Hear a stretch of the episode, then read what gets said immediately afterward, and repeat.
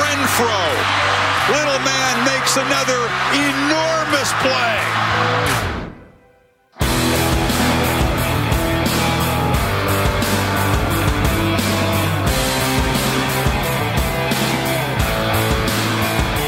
Salut à bienvenue pour cette nouvelle émission de Radio Sa Made in US euh, consacrée à l'actualité du collège football. Cette fois, tout le monde est sur le pont. La première semaine de saison régulière a été lancée et elle a d'ailleurs été explosive. Alabama qui montre les muscles, UCLA force 35, sans oublier les nombreux scénarios à rebondissement de ces dernières heures. Et comme d'habitude, pour analyser et décortiquer tout cela en ma compagnie, euh, le rédacteur et fondateur du site de Loop est avec moi, en l'occurrence Morgan Lagré. Salut Morgan Salut Yalo, bonjour à tous et puis j'aimerais commencer en ayant une pensée émue nos amis fans des Longhorns et des Aggies, ça a été compliqué cette semaine. Ouais, euh, alors malheureusement, euh, pour, euh, on, va commencer sur une note un peu... La semaine n'avait pas été géniale pour, pour les habitants du Texas en règle générale. Et c'est sûr que on, on va l'analyser au cours de cette émission. le week-end n'a pas été... Le week-end pas forcément euh, redonné beaucoup de baume au euh, à ce niveau-là. Euh, je, rejoins ton, ton empathie envers les fans donc de Texas et de Texas A&M. Bah écoute, je te propose Morgan de tout de suite avec une transition toute trouvée à parler dès à présent du perdant de la semaine en prenant la direction de la Californie et de Los Angeles.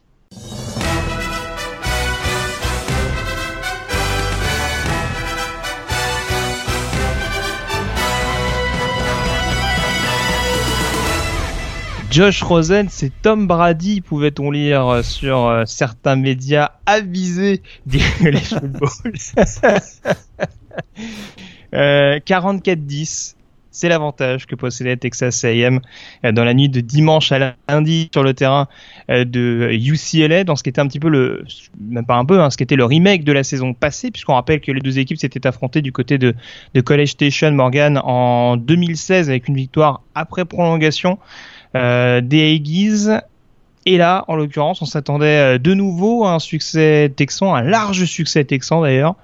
Et euh, les choses euh, sont, sont devenues complètement folles, avec un incroyable revirement de situation, une victoire de UCLA dans les dernières secondes.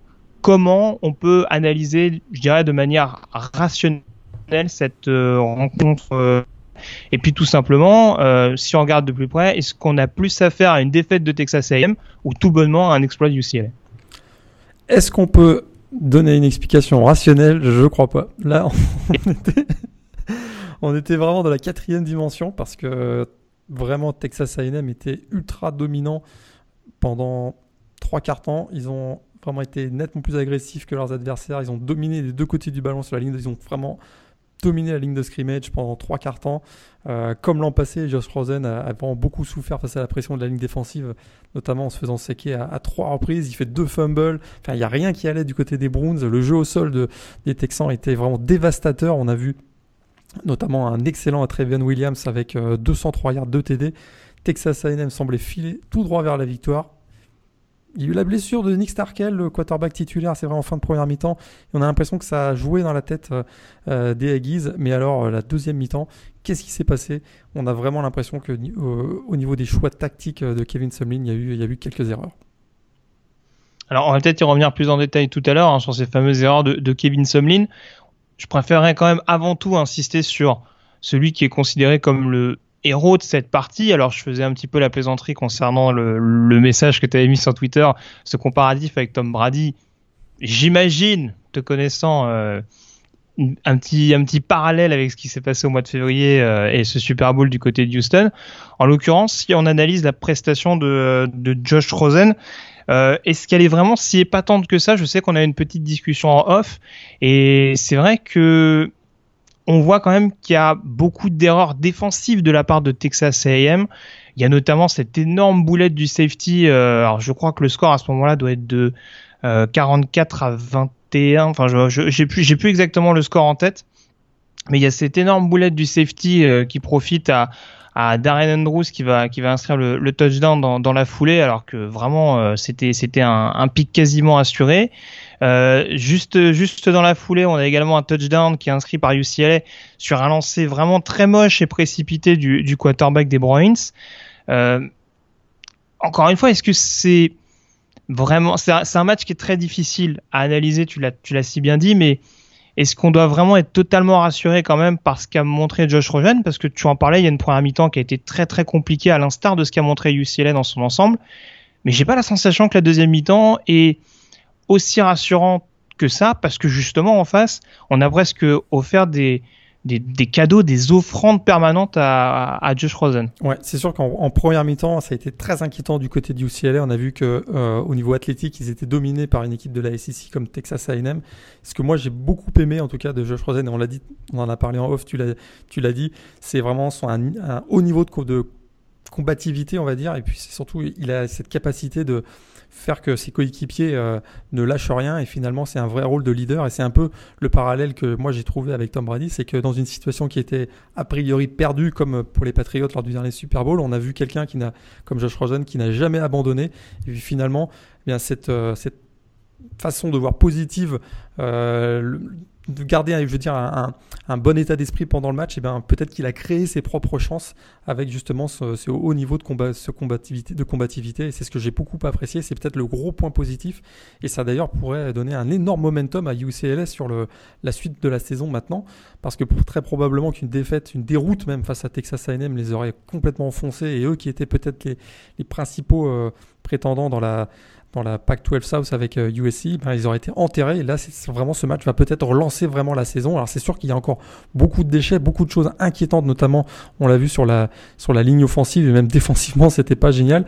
Mais au moins, ils ont réussi à, à, retourner la situation et ça, ça peut vraiment beaucoup les aider sur la fin de la, suite de la saison. Et puis ça, ça, ça témoigne quand même d'une force de caractère aussi de cette équipe, même si tu as raison, et on va sans doute en parler, il y a eu des énormes, à mon avis, euh, à erreur, voire absurdité de la part du coaching staff de Texas A&M.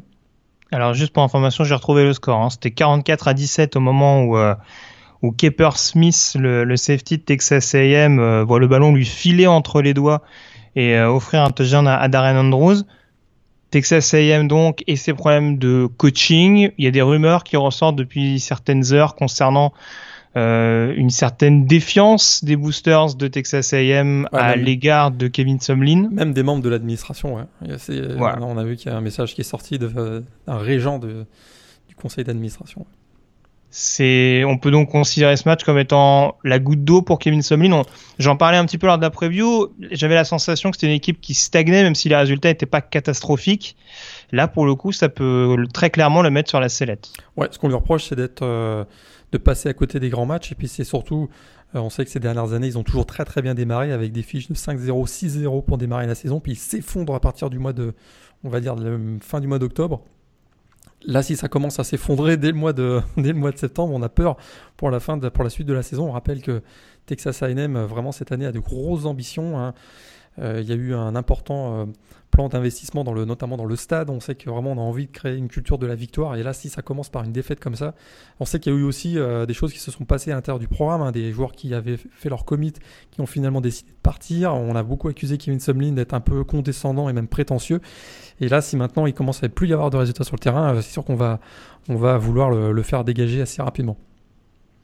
Voilà, et puis peut-être juste pour euh, être complet sur cette rencontre quand même, Morgan, euh, même si c'est assez difficile de, de, le faire. Je sais même pas si je donnais les scores. Bah oui, 45-44 en faveur euh, de UCLA en l'occurrence, ouais, avec euh, donc 44-10 à 17 minutes de la fin et ouais. tu as dit victoire 45-44. C'est vraiment, si vous avez l'occasion de voir le match ou le résumé, allez-y parce que c'est un, un, quatrième carton absolument génial de Josh Rosen.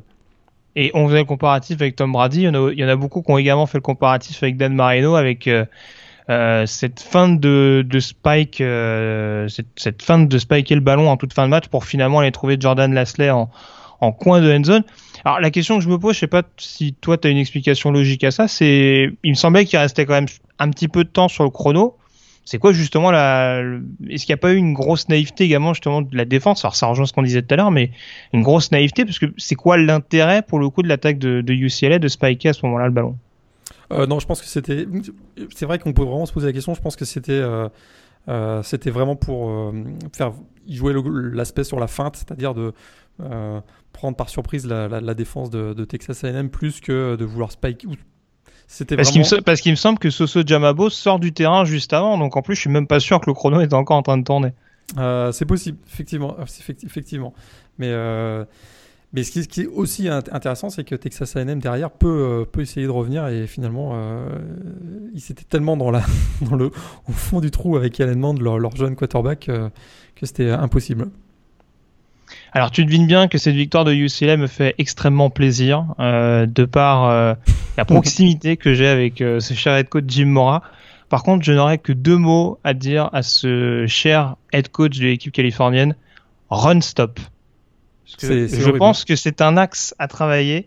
382 yards cumulés au total pour l'attaque de Texas A&M au sol euh, enfin, quand on voit les stats, quand on voit d'ailleurs le différentiel entre le jeu euh, offensif euh, aérien et celui au sol, c'est quand même assez flagrant parce qu'il y a 89 yards, je crois, d'attaque dans les airs avec deux quarterbacks différents en plus. mais c'est vrai que tu en parlais notamment avec la prestation de Trayon Williams et ses 203 yards et deux touchdowns ça a été également la même souffrance contre Kisford, exactement. Euh, vraiment, ça va être un axe à travailler parce que, alors, j'ai l'air malin parce que j'avais mis Kenny Young en game changer, mais euh, bon, c'est vrai que la ligne défensive aide pas non plus parce que euh, il y a quelques joueurs assez prometteurs, notamment euh, Boss Takaloa sur le sur l'intérieur de la ligne défensive. Mais c'est vrai que bon, une fois que le premier rideau est passé, euh, il y a beaucoup beaucoup trop de brèches euh, dans lesquelles euh, les coureurs de Texas A&M n'ont pas manqué de de, de, de s'immiscer. Donc voilà, à travailler du côté du UCLA parce que ça pourrait être très problématique, notamment dans les confrontations intrapactuelles. Et d'ailleurs, pour finir, c'est le point principal que l'on reproche à Kevin Sumlin, c'est qu'à partir du moment où UCLA a commencé à revenir au score, de manière totalement inexplicable, on a vu Kellen Mond, le jeune quarterback, tenter beaucoup de passes, alors que justement, tu viens de bien de l'expliquer, ils étaient dévastateurs au sol. Et vraiment, c'est une incompréhension de pourquoi ils n'ont pas continué. En plus, ça aurait fait tourner le chrono, mais on ne comprend pas pourquoi.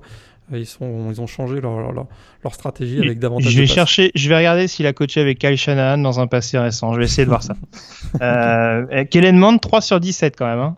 Des bien belles stats à la bah, base. C'est une belle façon de débuter sa carrière, effectivement. Et en plus, et en plus il me semble qu'il a été. Euh, alors, ça, ça, se ressent quand même sur sa fiche de stats parce que euh, il a quand même été saqué quatre fois. Il a, il a plus été saqué que de compléter, qu'il n'a complété de passe. Donc euh, voilà, ça donne un petit peu le, la tendance du jeu offensif de Texas A&M en, en, deuxième mi-temps. Donc euh, voilà, rencontre à très vite oubliée en tout cas euh, pour les Aggies. Voilà ce qu'on pouvait dire donc sur cette, euh, sur ce revirement de situation et cette victoire donc des Bruins contre Texas A&M.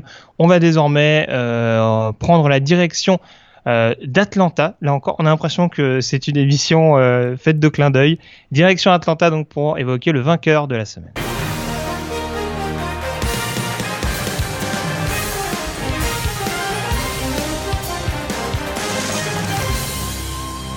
Et le vainqueur de la semaine donc euh, qui est pour changer Morgan l'équipe d'Alabama, bien entendu, puisqu'on avait un choc au sommet au cours de ce week-end, samedi soir, dans la nuit de samedi à dimanche plus précisément euh, en France. Le numéro 1 au pays, Alabama, qui affrontait le numéro 3, euh, Florida State. On attendait un énorme choc euh, entre les deux équipes. On n'a pas été forcément déçus, notamment en première mi-temps, et puis on a la sensation que ça s'est un peu délité par la suite. victoire 24-7 d'Alabama, succès logique dans l'ensemble? Succès logique, mais euh, encore une fois, un scénario bien connu, presque euh, écrit, d'avance. Hein. On a deux équipes, euh, on le savait, ultra athlétiques, très proches l'une de l'autre au coup d'envoi. Ça a été un match intense, bah, d'ailleurs qui aura coûté la saison du quarterback titulaire de Florida State, hein, André François, on va peut-être en reparler. Mais comme souvent, hein, on a l'impression que Alabama est prenable. mais au final, ben, encore une fois, c'est la défense du Crimson Tide avec trois turnovers notamment dans ce match, trois turnovers provoqués dans ce match et aussi leurs équipes euh, spéciales euh, qui ont fait basculer la rencontre en faveur d'Alabama. Match, moi je trouve que j'étais quand même assez déçu dans l'ensemble, mais on avait un peu, euh, on l'avait un peu annoncé hein, dans, la, dans la preview qu'il fallait pas s'attendre à une explosion offensive entre deux équipes qui, on l'a dit, extrêmement athlétiques et surtout qui voulaient démarrer par une victoire sans prendre trop trop de risques. Match un petit peu décevant dans l'ensemble, notamment hein, au niveau des, des, troisièmes downs avec un 4 sur 13 pour Florida State et 3 sur 16 pour Alabama, ce qui fait qu'on a eu l'impression qu'il n'y avait pas un énorme rythme dans cette rencontre, mais un peu comme d'habitude et comme on l'avait vu ces dernières années, Alabama est tellement brillant en défense et sur les équipes spéciales que ça leur permet de l'emporter. Et qui l'eût cru Alabama qui s'impose notamment, euh, t'en parlais un petit peu grâce au, special team. Alors ce qui m'a un petit peu rassuré en regardant la fiche de stats, c'est que le kicker loupe quand même deux, deux field goals. Ça, ça montre au moins qu'il y a une certaine constance. Ça va tout, tout, ne change pas du jour au lendemain du côté de Tuscaloosa, mais euh, c'est vrai que ça a été un gros gros tournant, notamment ce, euh, ce punt bloqué de, de Damien Harris. Euh, alors, ce qu'a fait Alabama sur les équipes spéciales est louable. maintenant, je vais peut-être m'arrêter sur un autre phénomène que j'ai constaté sur cette rencontre. Alors, il y a les moments sur l'équipe spéciale où Alabama fait la différence avec ce fumble de Gavin, euh, ce punt euh, bloqué dont je parlais il y a quelques secondes. Il y a ces deux interceptions de DeAndre François également qui arrivent en très très peu de temps et qui permettent également à Alabama de continuer à conserver ce momentum.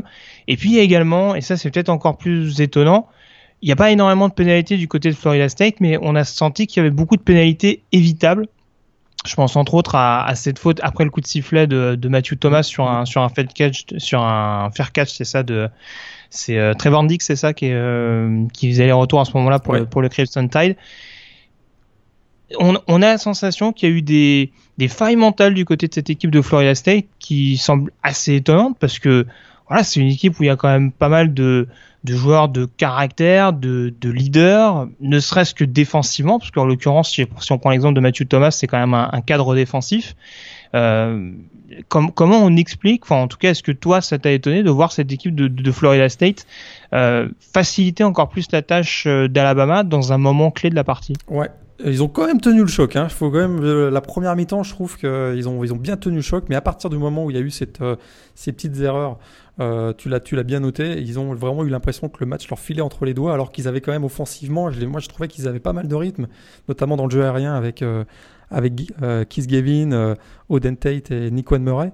Ils avaient quand même beaucoup de rythme. Et puis voilà, ben, je pense qu'un petit peu comme je l'ai expliqué, ils ont senti que, ben, comme d'habitude, le rouleau compresseur d'Alabama se mettait en place et ils sont tellement opportunistes du côté d'Alabama que ben voilà, le match leur a glissé entre les mains et du coup, ben, mentalement, ils ont craqué. Et ça, c'est peut-être euh, effectivement euh, le point, l'enseignement de cette rencontre-là, c'est que ben, c'est une équipe qui est encore peut-être un peu fragile hein, du côté de Florida State et ça va encore être difficile. Ils vont avoir un gros challenge maintenant avec, euh, la suite de la saison sans leur quarterback titulaire, André François.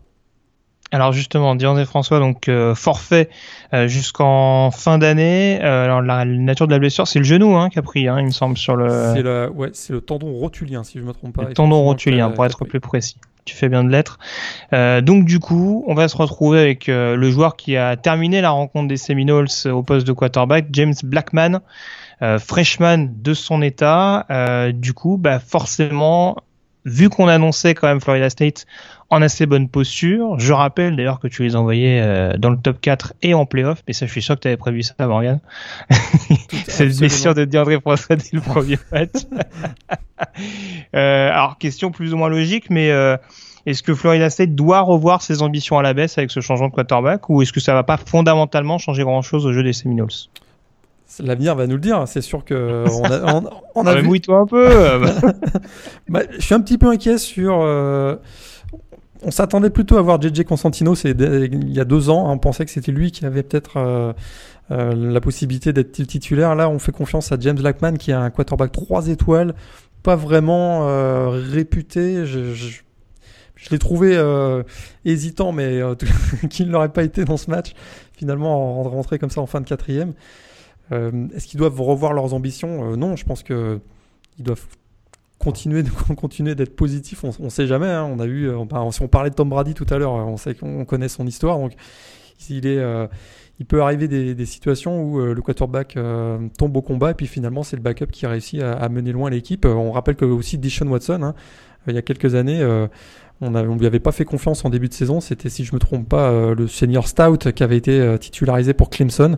Et puis dès le deuxième match, il avait pris, il avait titularisé. On a vu ce qui est arrivé ensuite à Clemson. Donc à, voir, mais euh, c'est sûr pour eux, ils ont maintenant un gros point d'interrogation. Est-ce qu'il va falloir revoir les stratégies pour, euh, pour protéger euh, James Blackman? Ça, c'est certain. Et ça va être le, travail de Jimbo Fisher pendant la semaine afin de préparer son équipe pour le prochain match parce que bientôt, il y a le match face à Miami, si je ne me trompe pas. Et puis, c'est une énorme défense. C'est dans 15 jours, je crois. Hein. Et ça, ça va être euh, très inquiétant pour, pour James Blackman, effectivement. Match qui est prévu du côté de Tallahassee en l'occurrence. Alors je m'intéressais parce que tu, tu parlais un petit peu du pedigree de James Blackman. Euh, j'avais perdu de vue le fait que, euh, enfin, ce qui était devenu euh, Malik Henry, hein, qui était l'ancienne recrue 5 étoiles à ce poste-là, et apparemment, donc, il a, c'est même sûr d'ailleurs, il a transféré du côté de, d'un community college. D'ailleurs, je me demande si c'est pas le collège qui va être mis à l'honneur dans la saison 3 de Last, de Last Chance You, mais j'ai un doute. Mais bon, en tout cas, ouais, c'est Malik Henry qui était une autre recrue 5 étoiles, puisque André François en était également une. Euh, ça fait une option en moins et c'est vrai comme tu le disais se retrouver euh, avec James Blackman euh, pour assurer les arrières au poste de quarterback, c'est pas totalement rassurant et il va y avoir des tests assez assez rapidement. Vaut mieux que le match contre Louisiana Monroe qui est prévu ce week-end le mette en vraiment vraiment en confiance.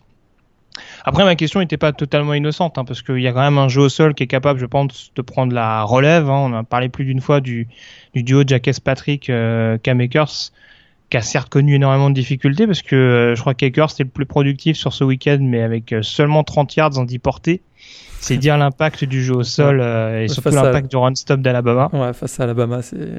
Avec un Sean Dion Hamilton qui a été énorme hein. pour son retour de blessure. il est encore au four et au moulin. Ouais, on a, on a un linebacker d'impact par saison du côté d'Alabama et je pense que cette année ce sera lui. Hein. Ouais, puis à suivre aussi euh, Raekwon Davis qui, en plus de se mettre des, des, balles dans la jambe, est capable de faire des gros matchs parce qu'il a aussi été assez énorme. C'est ça. Bah, il, est, il arrivé comme une balle. C'est le cas de le ah, dire sur son sac. Euh, Par contre, ouais, un, petit, un petit mot quand même sur, euh, sur l'attaque, euh, parce qu'on parlait de l'attaque de Florida State, mais l'attaque d'Alabama, je ne sais pas ce que tu en as pensé, mais moi j'ai encore de grosses inquiétudes concernant le jeu aérien. on a vu des problèmes d'exécution. Ils finissent avec 96 yards dans ce match. Si on retire la passe de touchdown de Jalen Hurts vers Calvin Ridley de 53 yards, ça fait 43 yards au total. Euh, j'ai trouvé que encore Jalen Hurts était très hésitant, il avait beaucoup de difficultés. Euh, dès que les, premières ou deuxième options tombent à l'eau, il, il se mettait à courir. Et d'ailleurs, la stat qui tue, c'est un seul receveur a capté le ballon dans ce match du côté d'Alabama. Rien pour les autres receveurs, à part Calvin Riley.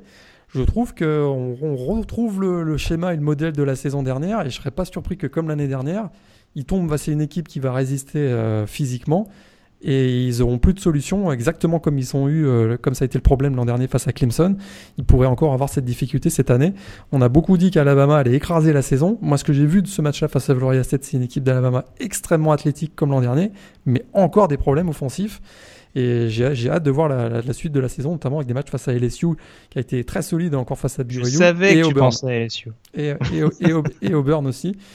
Euh, c'est pas, pas gagné encore pour Alabama, je pense. Très bien. Bah écoute, on, on entend ton, ton cri d'inquiétude en tout cas. Et oui, alors, pour le coup, c'est vrai que je, te le dis honnêtement, en, direct, j'avais la sensation qu'il n'y avait pas forcément besoin de forcer son talent, mais euh, c'est vrai que quand tu n'as qu'une seule option euh, à mettre en évidence, c'est vrai que Par contre, si elle est bien bloquée, ça peut rapidement devenir problématique. Après, après Boscarbro et, euh, et Damien Harris sont pas forcément démérités, même si Boscarbro 40 yards en 15 portées, c'est loin d'être exceptionnel par rapport à son rendement.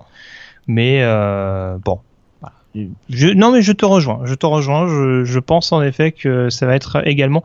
Je donnais un conseil tout à l'heure à Jim Mora à UCLA. Je pense que ouais du côté d'Alabama, ce serait bien conseillé de se pencher sur euh, sur ce secteur-là euh, dans les dans les semaines à venir. On a fait le tour donc sur ce Alabama Florida State avec la victoire du Crimson Tide. On peut donc s'intéresser avant d'évoquer les autres résultats au débat de la semaine.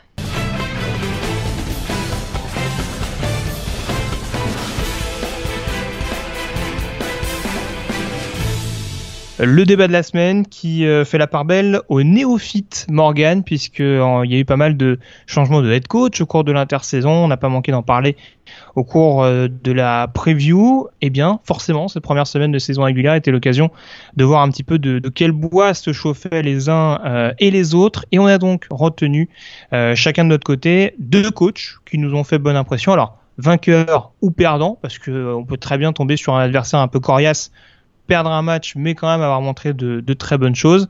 Euh, donc, on va euh, identifier un petit peu les, deux coachs qui nous ont euh, le plus bluffé, on dira, au cours de cette première semaine. On va peut-être commencer par ton premier choix. quel coach tu ressortirais du lot au cours de cette première semaine?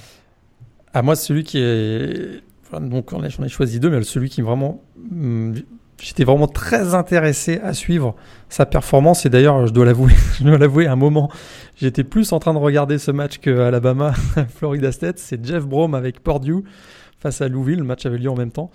Et euh, c'est sûr que certes Purdue ne s'est pas imposé face à Louisville, mais euh, très clairement, hein, l'ancien coach de Western Kentucky a démontré que son attaque explosive va faire des dégâts dans la, dans la Big Ten. On a vu des gros progrès de la part, je trouve, des deux quarterbacks David Blow et Elijah Sindelar. Hein, presque 300 yards à eux deux et 4 euh, TD. Et on a surtout vu une équipe des, des Boilermakers qui a poussé dans ses retranchements euh, Lamar Jackson et les Cardinals de Louisville avec vraiment une attaque qui était agressive.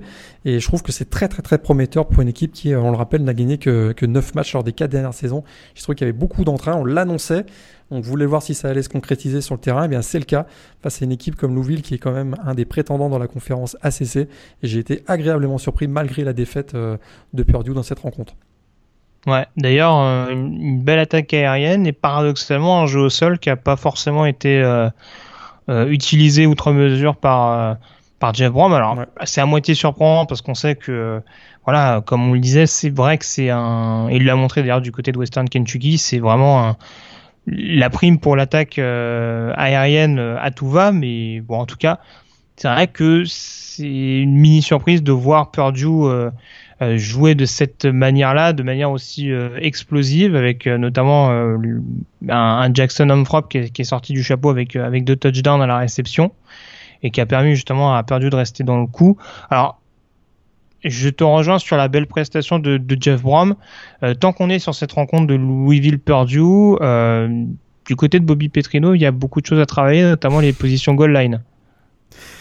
Ouais, il a pris un petit coup de vieux aussi. Hein, Je sais pas si t'as vu, mais j'avais l'impression qu'il avait pris 15 ans pendant l'été.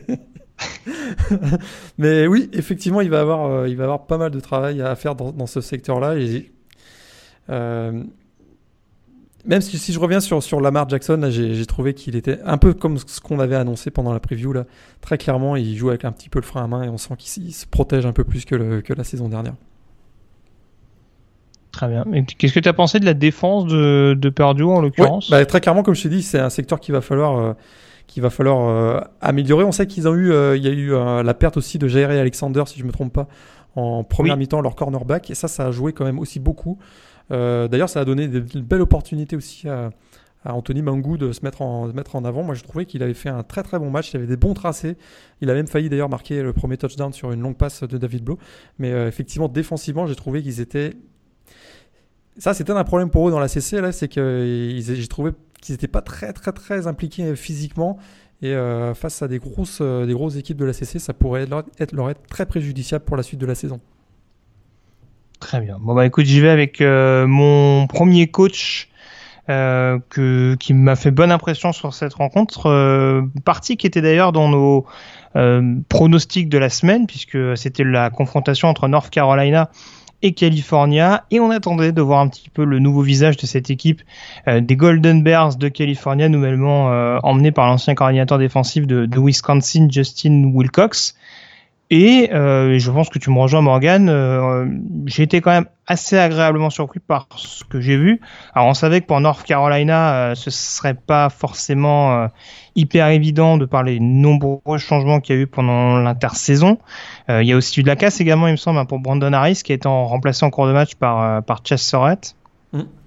Mais du côté de cette équipe de California, il y a eu des bonnes choses le nouveau quarterback, donc euh, Ross Bowers, dont on attendait de, suivre l'évolution, a montré d'excellentes choses. 363 yards pour 4 euh, touchdowns, deux interceptions quand même, mais euh, voilà, ça reste dans ce que pouvait faire Stony Dykes avant avec un jeu très aérien, très aéré tout simplement. Euh, très écarté, on va dire, avec euh, avec des, des, petites bombes qui sont capables de, de prendre les espaces euh, à n'importe quel moment pour aller chercher des, des gros gains. C'est notamment le cas de, de Vic Wharton ce week-end. Et une défense qui a peut-être pas été extraordinaire dans l'ensemble, mais bon, de toute façon, ça se fera pas d'un claquement de doigts, mais qui a quand même mis le bleu de chauffe, fait les les stops qu'il fallait faire au, moment voulu. Et euh, voilà, je pense à des joueurs comme Devante Downs, comme comme Quentin Tartable. C'est vrai que voilà, il y a, y a, des joueurs qui qui ont fait les stops nécessaires au moment voulu et j'ai envie de croire que euh, ça peut mettre California sur les bons rails. Ça peut donner une certaine tendance du côté de California. Ce sera pas la plus grosse défense de Pac-12, ça c'est sûr et certain. Mais en tout cas, c'est une équipe qui peut euh, réussir à être décisive quand il faut l'être. Euh, sur des matchs encore une fois de Pac-12 qui peuvent être très très accrochés malgré le nombre de points assez conséquents qui peuvent être marqués par les deux formations. Morgan Oui, moi j'ai adoré, j'ai adoré Ross Bowers en, on, avait échangé quelques mots pendant le, pendant le match de California et North Carolina. J'ai adoré. Pas toujours une mécanique, euh, on va dire, très optimale, mais, euh, mais je trouve qu'il y a un, joueur vraiment fougueux qui prend des risques, mais euh, qui, qui, quand même, je trouvais assez précis. Effectivement, c'est très belle victoire de California à North Carolina. On l'avait pas forcément vu venir. Et pour une équipe qui était clairement en transition, qui est clairement en transition cette année, vraiment, ça démarre super bien. Et c'est très intéressant pour la pour la suite de la saison euh, du côté des Bears. Ouais. Et puis je l'ai pas dit, mais quand tu gagnes un match à North Carolina et que tu marques 35 points alors que ton meilleur receveur, en l'occurrence Demetrius Robertson, fait seulement 12 yards à la réception, tu as une petite marge de progression intéressante. Donc euh, c'est ce que c'est ce que je retiens pour cette partie et je pense que ça peut être une bonne pioche que d'être allé chercher Justin Wilcox. Ton deuxième coach Morgan? Ouais, Willy Taggart euh, côté de Oregon, euh, vraiment il a Ah, en plus il jouait une grosse équipe. Grosse grosse grosse équipe effectivement. effectivement en face, mais quand même, quand même, hein, 77 points. on a beaucoup parlé, on parlait beaucoup de l'attaque à l'époque de Chip Kelly notamment, mais 77 points, c'est le record de points inscrits par les Ducks au Hudson Stadium, donc c'est quand même un bon début pour pour euh, Willy Taggart. Euh, ça veut dire ça pouvait pas mieux démarrer. Ils ont démarré par un, par un touchdown sur le retour de kick-off. Donc euh, voilà, ça c'était réglé. Et bah voilà, on, avec Taggart, hein, l'attaque des Ducks est restée explosive. 257 yards de sol encore avec 7 TD réussis par le, par le duo Royce Freeman, Kenny Benoit, donc les, running backs. Alors c'est sûr qu'il faudra confirmer la semaine prochaine face à un adversaire nettement plus coriace, Nebraska, mais c'est vraiment un début très intéressant et très positif pour Willy Taggart du côté d'Oregon. Très bien. Bah écoute, euh, bon, je te rejoins sur tout ce que tu as dit. Après, c'est vrai que euh, je faisais la plaisanterie, mais euh, c'est clair que l'adversaire est quand même à, à, relativiser sur cette lourde victoire des, des, Ducks. Mon deuxième coach, je vais l'enchaîner tout de suite parce que je le dis, je le dis honnêtement, il y a un peu de provocation parce que je pense qu'on ne va pas beaucoup parler de ce coach et de cette équipe pendant, toute la saison régulière. Donc je me suis lancé, maintenant que tu le sais, Morgan, l'énorme victoire d'Olmis quand même contre South Alabama et Matt Luke, qui en à peine un mois à la tête des rebelles, a réussi à booster cette équipe, mais d'une manière impressionnante. Victoire 44 à 24 euh, d'Olmis. Alors, je vais le dire honnêtement, pour avoir vu le match dans les grandes lignes, c'est vrai que la première mi-temps a été extrêmement poussive euh, du côté de Mississippi. Et euh, heureusement qu'il y a un énorme Edge Brown qui, qui se révèle en deuxième mi-temps pour permettre à, à Miss de, de prendre la mesure des, Jaguars parce que ça aurait pu être un peu plus compliqué.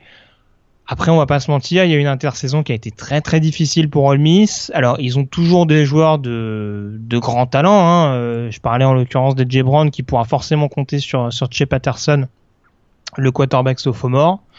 Euh, en défense, il y a toujours des joueurs comme Marquis Haynes. Donc, il y a forcément une certaine assise, une certaine ossature euh, de ce qui reste, on dira, du groupe de Hugh Freeze.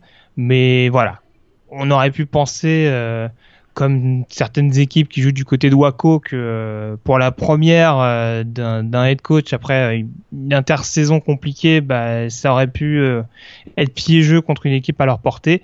Ça n'a pas été le cas. Et il y a une victoire somme toute assez convaincante avec beaucoup de points à l'arrivée.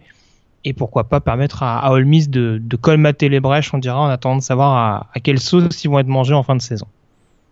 Ouais, c'était quand même tellement la, la morosité hein, du côté du, campus d'Oxford, que c'est notamment au mois d'août, un mois d'août euh, terrible, que c'est une victoire qui quand même vient, vient les récompenser euh, d'avoir euh, ne pas avoir lâché effectivement Matt Luke, ça, ça, aurait pu être le cas effectivement. Donc belle victoire d'Olmis quand même.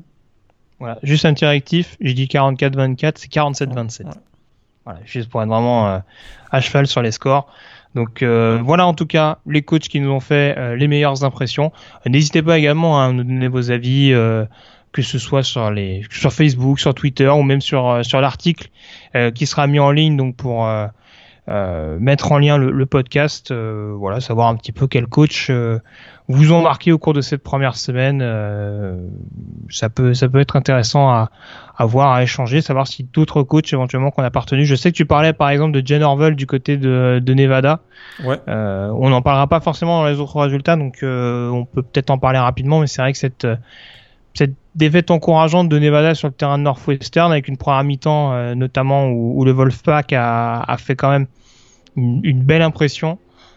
Bah, c'est ça. Après, c'est ça. Vas-y, vas-y, je te laisse on, on, bah, on, annonçait que ça allait être compliqué pour euh, Norvel, donc du côté de Nevada, puis ils ont bien tenu face à Northwestern, que d'ailleurs beaucoup euh, annoncent euh, peut-être comme un finaliste dans la, dans la conférence Big Ten. Donc je trouvais que c'était une défaite très honorable et notamment défensivement, ils ont été, ils ont été vraiment solides face à, face à Northwestern. On passe aux autres résultats, Morgan C'est parti.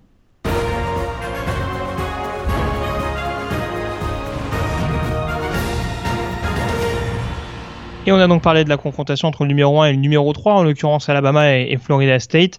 Forcément, on va prendre des nouvelles du numéro 2, euh, Ohio State, qui jouait jeudi soir sur le terrain euh, d'Indiana. Et à l'image de beaucoup euh, d'équipes du top 25, Morgan, on a eu une équipe des Buckeyes avec deux visages et surtout pas mal de difficultés à l'allumage. Ouh là là, les 30 premières minutes très très très compliqué. Hein. Des, beaucoup de three and, out, des punts, euh, aucun rythme offensif. On avait vraiment l'impression euh, de retrouver l'équipe de Ohio State euh, qu'on avait quitté face à Clemson en demi-finale nationale l'an dernier. puis finalement, hein, on a eu une belle performance du, du true freshman J.K. Dobbins, qui est probablement la révélation du match avec 181 yards au sol, donc le running back true freshman. Et c'est lui qui a redonné de l'allant à son équipe. Et puis derrière, ben, ça s'est euh, beaucoup mieux passé après la pause avec un JT Barrett qui finit le quarterback donc des, des Buckeyes, JT Barrett le senior qui finit avec plus de 300 yards à la passe et 61 yards de sol pour un total de, de 4 touchdowns. Mais ça a été vraiment difficile hein, les débuts de, du coordinateur offensif Kevin Wilson avec les avec les Buckeyes dans cette rencontre. Victoire 49-21 quand même. Il était totalement rassuré, JT Barrett? Non, c'est un peu comme euh, Alabama tout à l'heure, euh, je le disais, avait des difficultés dans le niveau aérien. Bah là, c'est à peu près la même chose. Et, euh, d'ailleurs, en première mi-temps, hein, il y avait beaucoup de commentaires, notamment sur les réseaux sociaux, où on mettait en, cause justement JT Barrett pour des, carences, notamment dans son jeu aérien. Et on avait dit un peu comme Jalen Hurts qu'il avait beaucoup travaillé et peut-être même progressé pendant l'intersaison. Ça m'a pas vraiment rassuré ce que j'ai vu dans cette rencontre. Très bien. On passe à une autre équipe qui n'a pas forcément euh, rassuré euh, ce week-end. C'est le numéro 4 au pays USC qui recevait Western Michigan. Les Broncos qui ont changé de head coach, qui ont changé de quarterback, qui ont changé de receveur, mais de receveur numéro 1 en l'occurrence, mais qui ont fait une belle impression euh, du côté de la Caroline, la Californie du Sud.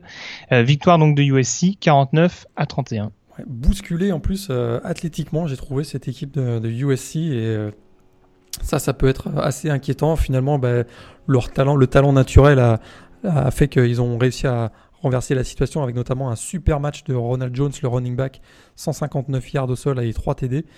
Mais euh, il va falloir avoir des prestations nettement meilleures. Puis dès la semaine prochaine face à Stanford, il va falloir se réveiller. Et un qui doit aussi se réveiller, c'est Sam Darnold parce qu'on on l'a tout de suite dit comme un candidat comme le candidat numéro 1 pour le trophée S-Man et peut-être même pour le first pick dans la draft NFL 2018, ben, il n'aura pas vraiment réussi sa, rentrée avec euh, zéro touchdown. Ça, c'est très étonnant. Deux interceptions. Et euh, vraiment un match euh, difficile pour Sam Darnold. Il a marqué un touchdown au sol, mais il va falloir être nettement plus efficace la semaine prochaine face au Cardinal. On passe aux équipes qui ont eu beaucoup plus de facilité. Alors, je te fais un point rapidement parce qu'il y a eu beaucoup de scores fleuves contre des équipes euh, plus que gérables, on dira, pour les programmes concernés. Euh, Clemson qui bat Kent State 56-3. Penn State qui bat Akron 52-0, victoire d'Oklahoma contre UTEP 56 à 7. Euh, on a également la victoire d'Auburn contre Georgia Southern 41-7 et celle de Georgia contre Appalachian State 31-10. Euh, quel succès tu mettrais le, le, plus en lumière en l'occurrence sur les matchs que j'ai cités? Bah, C'est sûr qu'on n'a pas beaucoup d'enseignements sur le niveau des équipes étant donné le, la différence de niveau euh, des, adversaires, mais je retiendrai quand même peut-être trois joueurs si je dois en ressortir, de, la liste des matchs que tu as, indiqué. Un Kelly Bryant, le junior quarterback de Clemson, qui a fait un, une excellente première dans, le rôle de successeur de, de Dishon Watson, donc du côté de, des Tigers, avec, euh, avec 236 yards à la passe 77 au sol. Et vraiment j'ai trouvé qu'il était il avait vraiment euh, complètement incarné le rôle de, de leader de cette euh, attaque de, Clemson. Faudra confirmer face à Auburn la semaine prochaine. Saquon Barclay du côté de Penn State, énorme, euh, plus de 200 yards euh, au sol avec euh, deux TD, ça démarre super bien pour l'équipe de Penn State qui continue sur sa fin de saison dernière. Et puis du côté d'Oklahoma, je retiendrai aussi la belle prestation d'ailleurs du coach Lincoln Riley en succession de, de Bob Stoops, et ben, la, belle performance de Baker Mayfield avec ses trois TD, si je me trompe pas, il fait presque 19 passes consécutives ou 16 passes consécutives pour, le, pour débuter le match. Euh, vraiment un, un, super Baker Mayfield et ces trois joueurs-là, peut-être plus euh, Barclay et, et, euh, et, Mayfield que Bryant, ces, ces deux joueurs-là en tout cas pourraient être des bons candidats au trophée Asman, mais on, bon, dans l'ensemble, pas vraiment d'enseignement, il y avait trop trop de différences entre les équipes. Et une nouvelle qui a dû te chagriner, c'est cette blessure de Jacobison contre Appalachian State et le quarterback de Georgia qui sera forfait pour le déplacement du côté de South Bend contre Notre-Dame. Je ne me réjouis jamais du malheur des autres, sache-le. C'est beau ce que tu dis, même si on n'en croit pas un mot. Euh, les autres matchs, donc euh, autre balade, on va dire, concernant les équipes qui jouaient en fin de semaine dernière. Oklahoma State euh, qui s'impose 59 à 24 contre Tulsa. Washington qui gagne 30 à 14 sur le terrain de Rutgers. Wisconsin qui bat Utah State 59 à 10. Là encore, peut-être une équipe qui t'a fait meilleure impression. Ça n'a pas été forcément évident pour Wisconsin ouais, et Washington. C'est ce que j'allais dire. Hein. Wisconsin, euh, ça a été difficile. Ils étaient menés 10-0 même à la fin du premier euh, quart-temps. Euh, C'était encore, si je me trompe pas, 10 partout à la mi-temps. Euh, finalement, en deuxième mi-temps, euh, ils ont complètement déroulé. Puis Utah State, là encore, c'est toujours la même question. Hein. c'est le talent naturel qui, qui ressort. Et, mais on a quand même découvert un freshman, un Jonathan Taylor, qui a été la belle surprise de ce match avec, avec un TD. Et je trouvais qu'il était c'était, il est, voilà, on l'avait pas forcément vu venir et ça, il a fait une belle sortie. À quoi ressemble la moitié de terrain d'LSU BYU ne le saura jamais. Victoire des Tigers, 27 à 0. On était inquiet la semaine dernière hein, concernant Brigham Young. Eh bien, on a été rassuré. Véritable débâcle offensive pour les joueurs de Kalani euh, Sitake. Alors, en l'occurrence, c'est pareil, on l'a pas mis en match de la semaine parce que forcément, il n'y avait pas grand intérêt à le faire. Mais euh, est-ce que c'est plus LSU qui t'a impressionné ou est-ce que c'est vraiment BYU qui, à l'instar du match contre Portland State, euh, nous laisse penser que la saison va être très longue pour eux? Bon, j'ai bien aimé, on va dire, les nouveaux schémas euh, stratégiques de l'attaque euh, de LSU avec Matt Canada. On voit que c'est beaucoup plus ouvert que probablement. D'ailleurs, on a vu que Danny Etling, le senior, le quarterback senior était beaucoup plus à l'aise dans ce système-là que dans les systèmes précédents. Ça, c'est intéressant. Mais je peux pas m'empêcher de penser à, quand même à la, catastrophe euh, du côté de BYU. Défensivement, c'était difficile. Beaucoup de plaquages man ils ont eu énormément de difficultés à bien sûr à contrer, à stopper Darius Guiss. Mais offensivement, c'est épouvantable. Et le pauvre Tanner Mangum, hein, qui est qui effectivement n'a pas vu, n'a pas vu la moitié de terrain de LSU dans cette rencontre c'est vraiment inquiétant. Et BYU a un gros, gros match, je veux dire, le, leur gros match de la saison la semaine prochaine face au, rival de l'État d'Utah, donc les Utes d'Utah. Donc ça va être, c'est inquiétant du côté de BYU cette, euh, cette performance de, du côté de, du côté de, du côté match de LSU. Alors tant qu'on parle des équipes un peu inquiétantes, parlons de Florida qui affrontait euh, donc euh, Michigan dans l'un des chocs donc de samedi soir. Victoire des Wolverines au final 33 euh, à 17 avec une prestation énorme, on peut le dire, de la défense de Michigan. toutefois, est-ce qu'il ne faut pas se poser des questions concernant l'attaque de Florida? On rappelle que le running back Jordan Scarlett et que le receveur Antonio Callaway étaient suspendus.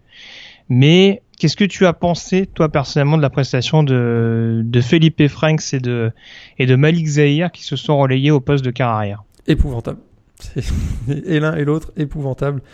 Euh, voilà, on pensait qu'ils avaient trouvé la solution avec ces, ces deux euh, jeunes quarterbacks. Enfin, Frank c'est plus, euh, plus jeune que Zahir d'ailleurs, mais ben non, ça, ça, ça, fonctionne pas. On a vraiment l'impression que il y a ça devient même mystique hein, du côté de Florida parce qu'ils ont quand même beaucoup de joueurs de talent, mais ça, ne fonctionne absolument pas. Et, sans une défense, euh, on a noté la défense de Michigan, mais la défense de Florida aussi a été plutôt solide sur l'ensemble de la rencontre, notamment. C'est ce qui leur permet de mener à la pause d'ailleurs. Hein. Ben, d'ailleurs, euh, je crois qu'il y avait plus de yards en retour de en retour d'interception que de yards offensifs à la pause. Donc voilà, parce qu'ils ont fait deux pixies qui, qui leur donnent qui leur donne l'avantage de pixies donc de, de, Duke Dawson et de CJ Anderson. Mais sans cette défense, ben, les Gators ne, ne, ne peuvent pas s'en sortir. C'est vraiment euh, la copie conforme de la, saison dernière et ça c'est très très très inquiétant euh, pour l'équipe de, de, Jim McElwain. Et puis je regardais un petit peu là, pour, pour rejoindre euh, la discussion sur les quarterbacks de Florida. Il y a quelque chose que je trouve toujours autant déroutant avec Malik Zahir, c'est ce, ce côté indécision. C'est ce côté vraiment trop grosse prise de temps. Déjà, déjà, je trouve que il est presque un peu caricatural à presque systématiquement rôlé. Alors je sais que pour un quarterback gaucher, c'est peut-être pas toujours évident, mais c'est vrai qu'il y a ce côté euh, où, quand on tombe sur une grosse défense en face, bah, c'est un peu comme euh, ce qu'on avait pu pointer du doigt l'année dernière avec Lamar Jackson, c'est-à-dire qu'au bout d'un moment, bah, on commence peut-être à savoir, euh, à connaître non seulement les points forts, non seulement les points forts, mais surtout les points faibles du joueur qu'on a en face. Et je trouve que Malik Zahir, non content d'avoir ce, ce, cette manie de rouler à chaque fois, bah, à ce temps d'excitation, euh, ces espèces de fins de passe systématiques, au bout d'un moment, bah, contre une défense de Michigan qui met la pression, bah, c'est payé cash. Et là, en l'occurrence, il me semble qu'il se fait intercepter cinq fois sur le match en à peine une mi-temps. C'est, ça peut être assez problématique. J'ai vu que le caméraman samedi soir insistait lourdement sur Luc Del Rio on va peut-être finir par le relancer dans le bain, même si l'année dernière il n'a pas totalement rassuré euh, lors de sa lors de la première partie de saison euh, en faveur des, des Gators. Euh, du côté de Michigan, grosse défense encore une fois. La stat c'est quand même qu'ils prennent que 17 points, dont 14 points qui sont concédés par l'attaque.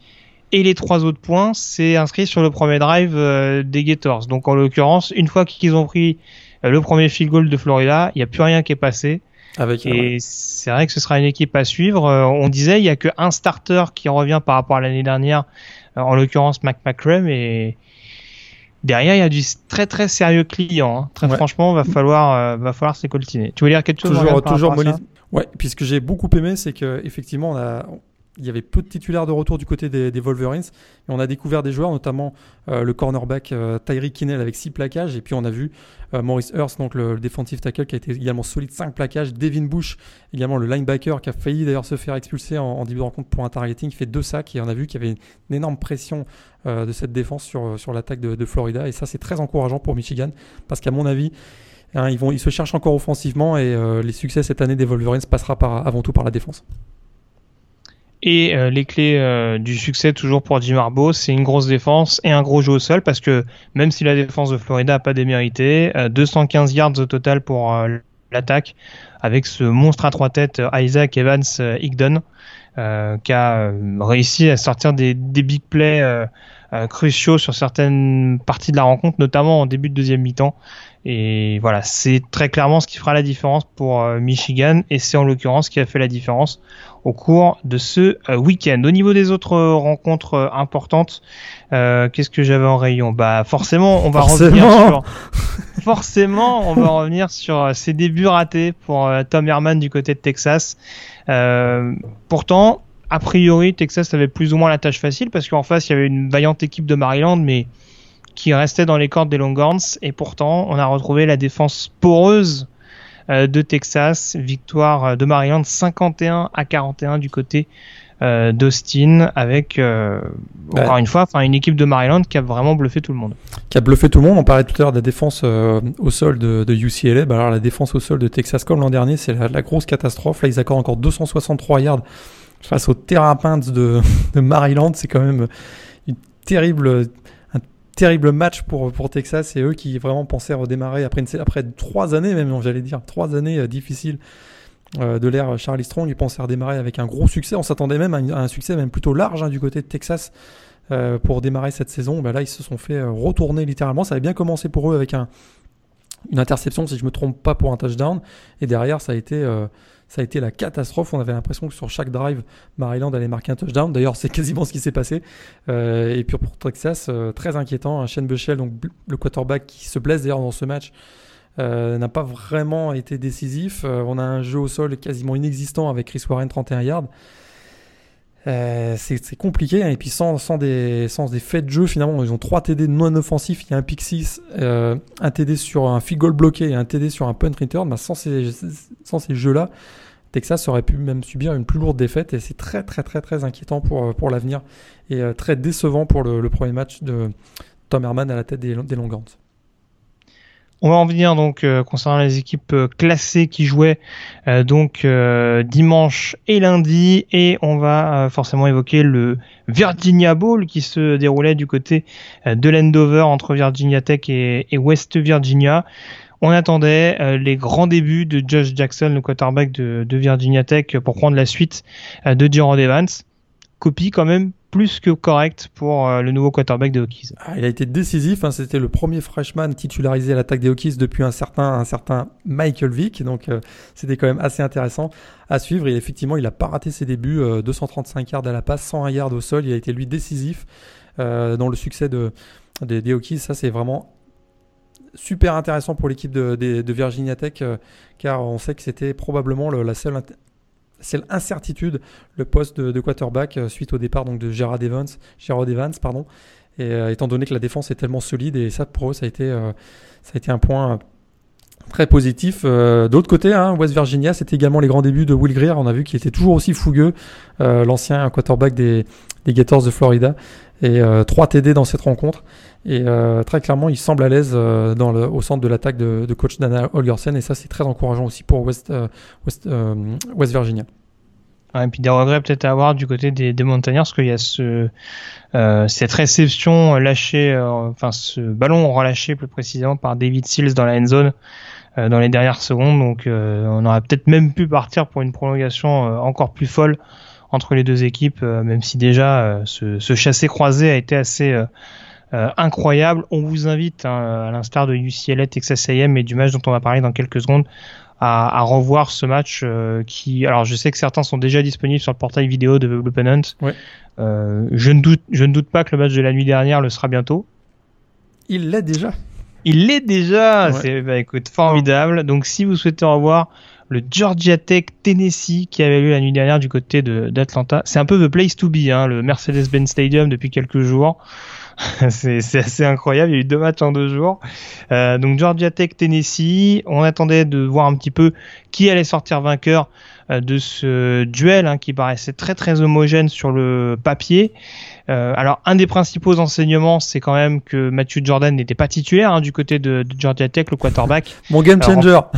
c'est ça, remplacé au pied levé par euh, Taekwon Marshall qui a fait un petit match, m'a-t-on dit. Hein. Euh, petit, ouais. Alors, on parlait tout à l'heure de Texas A&M qui a euh, qui s'était effondré contre UCLA. Alors c'est pas totalement euh, la même situation pour Georgia Tech, mais il y a quand même eu un gros revirement de situation en faveur des Volunteers. Victoire 42 à 41 après une double prolongation. Ouais, après une double prolongation, puis en début de quatrième quart-temps, hein, ça faisait 28-14 avec le cinquième touchdown. Euh, non, c'était d'ailleurs pas le cinquième à ce moment-là, c'était le troisième touchdown de Taquan Marshall, mais il finit avec 5 au, au total. Ça faisait donc 28-14. On avait vraiment l'impression que Georgia Tech filait vers la victoire. Et là, euh, énorme passe de Quinten Dormady, donc le, quarterback junior de, des Tennessee pour euh, Marcus Callaway, 50 yards. Euh, derrière, vraiment le momentum qui change et ils réussissent à égaliser à 28 partout sur un touchdown au sol de John Kelly. Une, prolongation, des prolongations palpitantes avec finalement une victoire de, de Tennessee à cause d'une conversion à deux points manqués euh, du côté de Georgia Tech, donc victoire 42 à 41. C'était vraiment euh, ultra excitant et on commence à avoir l'habitude parce que euh, l'an dernier, on avait également eu dans ce match du lundi de la première semaine une victoire de Florida State avec un comeback face à, face à Ole Miss. Ouais, alors ça me laisse l'occasion de faire un petit point blessure. Hein. Je parlais de la situation de Matthew Jordan. Juste signaler, euh, mais ça c'est quand même plus qu'important, la sortie sur blessure de Jawan Jennings au cours de cette rencontre. Je crois qu'elle a été blessée au poignet. 12 semaines d'absence. Enfin, ça peut aller jusqu'à 12 semaines d'absence, je crois, pour le joueur. Donc, euh, saison quasiment terminée pour lui. Euh, en tout cas, si on revient, euh, ce sera vraiment sur les tout derniers matchs de la saison. Alors, heureusement pour Tennessee que Marquez Callaway a fait une, grosse prestation dans les airs parce que je pense qu'ils vont en avoir besoin pendant un, petit moment cette année. Et puis également, ça me fait penser au, à ce que j'ai pas dit tout à l'heure sur le Texas Maryland.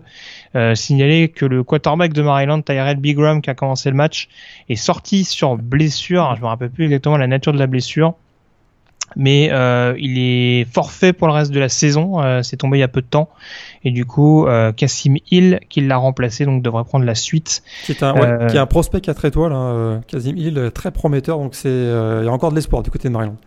C'est un redshirt freshman, c'est ça? C'était la promotion 2016, ouais, ouais c'est ça, 2016 exactement. Donc voilà, en tout cas pas mal de, de casses, mais Tennessee qui est un peu comme l'année dernière, bien en sortant le bleu de chauffe et euh, en, y allant avec le cœur, on va dire, arrive à, rester euh, à rester au contact. Il y a eu énormément de portées de ballon. Alors j'insiste là-dessus. Hein. Même conseil que pour UCLA, run stop parce que alors il y a non seulement Trevon Marshall qui leur a marché dessus pendant tout le match, 44 portées, plus de 200 yards, 5 touchdowns comme tu disais tout à l'heure. Euh, il y a l'autre running back dont le nom m'échappe, je crois que c'est Benson qui, qui fait également des grosses grosses stats sur ce match-là. Mais euh, alors, ça a des avantages et des inconvénients parce que si on regarde les stats des run stoppers de Tennessee, d'ailleurs, tu as mis ça en avant sur Twitter, euh, Daniel Bitouli qui fait 23 plaquages à lui tout seul. Euh, je crois qu'il y a Colton Jumper qui doit en faire 18 également. Enfin, ça a été, euh, ça a été un truc assez phénoménal. Darren Taylor qui doit en faire 16. jouer contre une attaque triple option, ça fait toujours gonfler les stats. Hein. Faut faire attention. Ah, ça, les linebackers, ils adorent. Laissez-le moi, les gars. Mais bon, en tout cas, voilà. Les linebackers sont chauds. C'est une bonne nouvelle quand on sait que, que Derek Kirkland est, euh, est out pour le reste de la euh, saison. Euh, on a fait le tour concernant les équipes du top 25. J'essaie de voir un petit peu les autres confrontations. Est-ce qu'on revient rapidement sur l'upset de Notre-Dame qui bat Temple On finit par ça, l'upset de la semaine. La grosse surprise quand même, la victoire de Notre-Dame. Victoire de Notre-Dame face, à Temple, champion, La question que je veux te poser, la question que je veux te poser. Quelle est, quelle est la plus grosse surprise? Baylor qui tombe contre Liberty ou Temple qui perd à Notre-Dame? Non, sérieusement là Non, alors, non, alors tu, tu, tu, me disais en off que le niveau de Temple, t'avais quand même globalement déçu. C'est vrai que Notre-Dame a quand même déroulé pendant une bonne partie de la rencontre. Ouais, on savait, hein, ma blague à part, on savait que Notre-Dame était quand même favori face à Temple pour ce match. Euh, parce que ça reconstruit du côté de Temple. J'étais un peu déçu quand même de la, de la défense hein, de Geoff Collins, le, qui est l'ancien coordinateur défensif de Florida, qui arrive donc du côté de Temple pour prendre la succession de Matt Rule. J'étais quand même assez déçu de la performance de, de la défense de, de, Temple avec 600 yards, 602 yards concédés. Et euh, agréablement surpris, on a vu un bon Brandon Winbush, le quarterback des, des sur ce match. Et on a également vu un, super Josh euh, Adams qui finit avec 112 yards au sol dans le premier quart-temps. Mais euh, ça, c'était quand même assez intéressant. Et on a vu aussi un Dexter Williams, notre euh, running back, qui finit avec 124 yards. Les, les se sont rassurés. Maintenant, il va falloir concrétiser dans les prochaines semaines. Et ça démarre dès samedi prochain avec la réception des Bulldogs de Georgia à South Bend. Voilà. Pour terminer sur les autres résultats, juste signaler euh, les succès de Vanderbilt et de Kentucky hein, qu'on a annoncé un petit peu en danger la semaine dernière. Vanderbilt qui s'impose assez, largement pardon, à Middle Tennessee et Kentucky euh, qui s'impose sur le terrain de Southern Miss. Et puis également, on attendait de voir avec euh, impatience le derby du Colorado du côté de Denver. Je vais pas dire que ça a accouché d'une souris, mais en tout cas, on n'a pas eu autant de spectacles qu'on voudrait. Grosse défense des, des, Buffaloes et victoire de Colorado 17 à 3. Ouais, ça a bien démarré, euh, beaucoup d'entrain euh, au début de rencontre, puis finalement une deuxième mi-temps gâchée par beaucoup de pénalités aussi. Euh, mais très clairement, on a vu que Colorado State était un ton en dessous de, Colorado. Colorado avec encore Philippe Lindsay, le, running back qui a été excellent, et Steven Montez aussi, le, le, quarterback qui a été qui a montré de belles choses. Mais c'est vrai qu'on a été un peu déçus. D'habitude, on a des, des gros quand même des gros affrontements qui parfois sont serrés. Là, ça a été, euh, ça a été un peu plus difficile pour ce Rocky Mountain Showdown. Et ils ont eu le nez creux, hein, ceux compris Philippe Lindsay en fantasy. Hein. c'est pas, pas les mêmes compris Ty Johnson euh, de Maryland aussi. c'est, je crois, je crois. C'est ceux compris Edge Brown aussi, mais je suis pas sûr qu'il l'ait pas mis sur le banc. mais bon, bah, on va pas revenir là-dessus. Juste pour terminer avec les derniers résultats et pour en finir avec les Brio Jokes, euh, des, des, mm, des, éléments, des événements importants du week-end à évoquer euh, très rapidement. Donc, South Carolina qui s'impose contre NC State, ça c'était une rencontre assez sympa également et euh, qui s'est jouée euh, jusque dans les dernières secondes, donc victoire 35-28 des joueurs de Will Muschamp.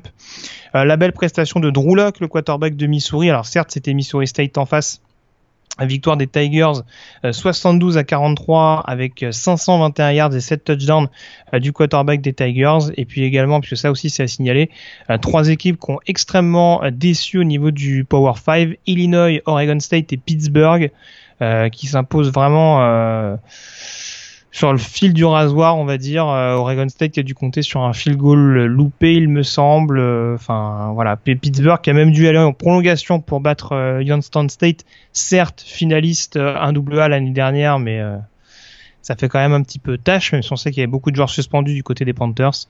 Donc voilà, en tout cas, les, les principaux enseignements qu'on pouvait revenir de cette première semaine. Il est désormais temps, Morgan, de s'intéresser aux questions des auditeurs avec la partie mailbag.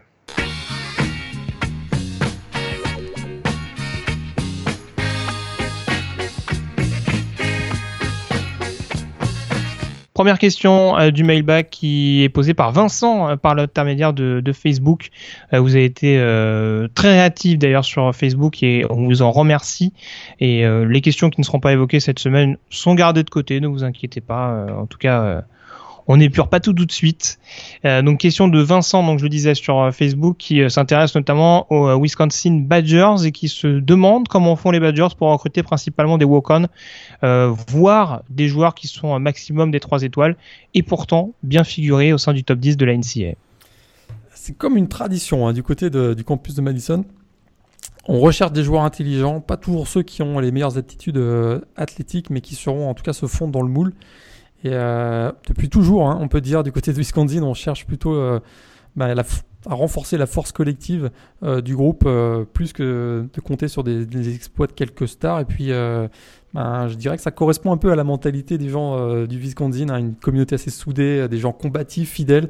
Et une autre explication hein, sur le niveau du talent, bah, c'est que la pratique du foot est moins répandue dans le nord des États-Unis que dans le sud. Il y a la concurrence du hockey et du basket notamment, mais il y a aussi euh, des conditions de jeu qui sont moins propices au développement, au développement des joueurs. Hein, euh. C'est pas compliqué, hein, dans le Wisconsin on peut jouer au foot hein, pendant 6 mois alors qu'en Alabama c'est 12 mois par année. Et euh, ben, résultat, ben, on a un bassin de joueurs qui est moins important et c'est ce qui explique aussi le fait qu'il ben, y a plus de concurrence pour les joueurs et le niveau est peut-être un petit peu moins élevé, mais ça n'empêche, et puis Wisconsin le, démontre que ben, avec un groupe qui est très une bonne cohésion de groupe, on peut avoir d'excellents résultats. Et puis c'est ce qui a toujours marqué les, les Badgers depuis euh, de très nombreuses années.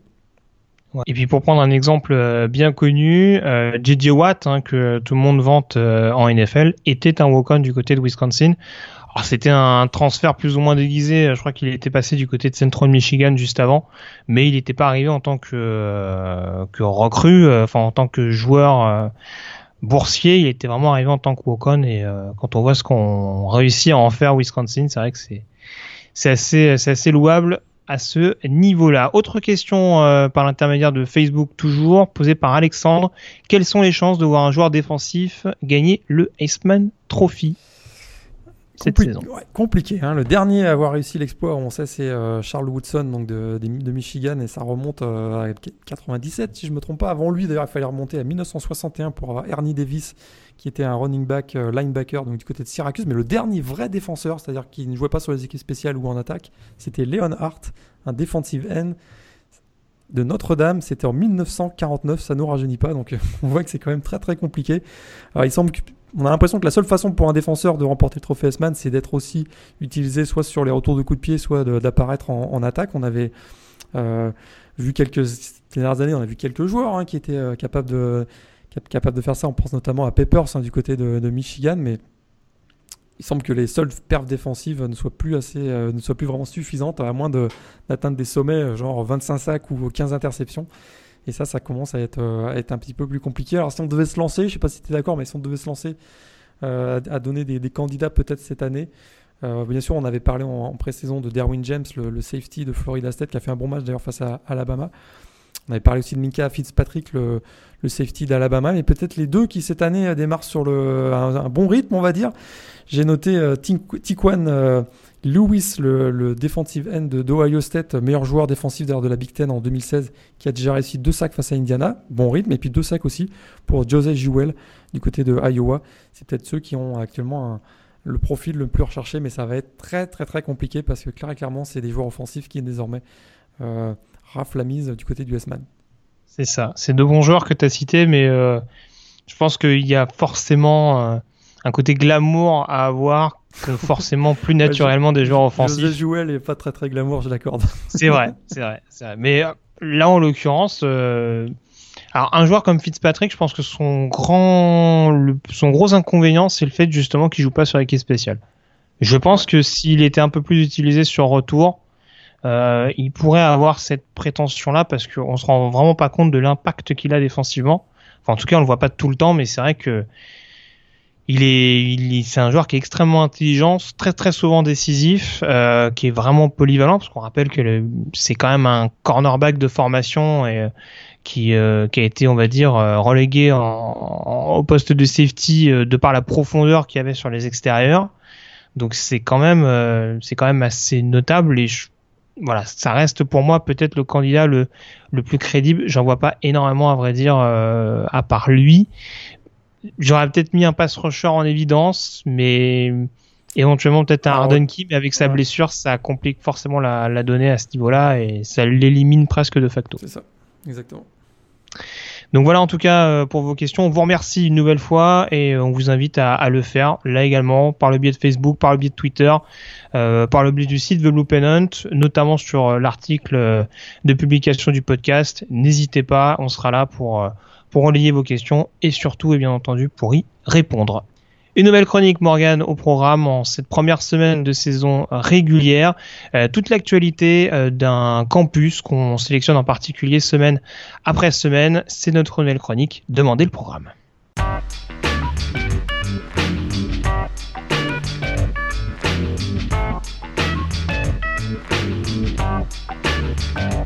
Demandez programme qui fait donc euh, la part belle au champion national en titre en cette semaine, en l'occurrence euh, Clemson. Alors euh, la fac de Clemson, fac qui se trouve bien entendu en Caroline du Sud et qui a été fondée à la fin du 19e siècle en 1889.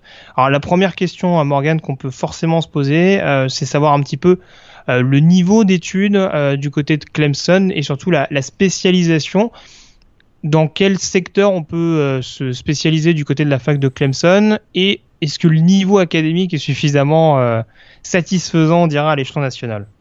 Eh bien, si on n'a qu'à se baser sur le classement US News Ranking euh, chaque année qui fait référence aux États-Unis pour, pour faire les classements des, universités, 66e au niveau national, 23e parmi les facs publiques. On sait qu'ils ont une excellente école de commerce, plutôt une école d'ingénieurs réputée de manière générale, on peut quand même dire que c'est une fac qui est très respectable au niveau académique. Voilà, et je crois que c'est quand même assez spécialisé en termes de, on va dire, tout ce qui est biologique, tout ce qui est euh, agriculture. Euh, oui, je crois qu'il y a des, euh, centres de recherche effectivement en agriculture et en agronomie, si je ne me trompe pas. Mais de manière générale, d'ailleurs, de manière générale, c'est plutôt l'école de commerce qui est réputée. D'ailleurs, on n'a pas dit, mais il y a 18 000 étudiants et les frais de scolarité, hein, ça s'élève à 14 000 dollars par année quand on vient de la Caroline du Sud et 32 000 quand on est hors de la Caroline du Sud. Commencez à économiser, les amis. Alors, ça fait euh, la part belle donc à ce domaine d'activité. Ça sort quand même aussi beaucoup de de comment dire de grands responsables politiques parce que je me suis penché sur la liste euh, des différents alumni donc des, des personnalités euh, des, des anciens membres de la fac euh, qui sont devenus donc des, des personnalités importantes. C'est vrai qu'il y, y, a beaucoup d'anciens gouverneurs, il y a beaucoup de responsables des armées, donc voilà, c'est vrai que là, très franchement, si je donne le nom d'une ou deux personnes, ça va pas forcément vous parler, en tout cas pour ceux qui habitent en France. donc on va peut-être pas se pencher plus particulièrement là-dessus, mais c'est vrai que ça sort quand même pas mal de, responsables assez importants, on va dire d'un point de vue diplomatique. Donc euh, voilà, si, on s'arrête également sur les sur les joueurs importants, euh, j'ai l'impression qu'il y a eu, alors ces dernières années, il y a beaucoup de joueurs offensifs euh, assez assez importants, assez reconnus. Je pense notamment à des receveurs.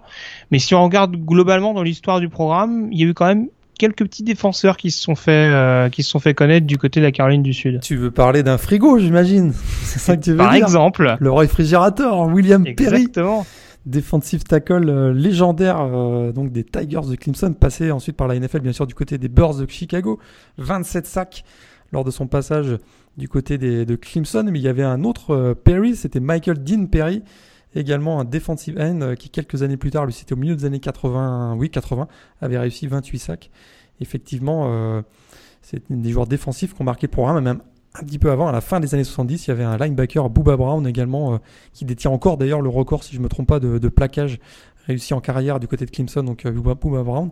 Et puis offensivement, il y a eu, c'est vrai, quelques pointures. On pense bah, récemment Dishon Watson, bien sûr, mais avant lui, Tash, Boyd, qui, euh, qui, détient lui aussi le, record de nombre de yards à la passe avec 11 904. Et euh, des très très bons euh, running backs aussi. On pense à peut-être celui qui a marqué le programme, Raymond Priester à la fin des années 90, qui, avait, qui avait fait plus de 4 milliards de sol. Mais alors, des joueurs emblématiques, mais alors des coachs emblématiques. Parce que, parce que là, il y en a trois, non deux, qui sont quand même relativement bien connus.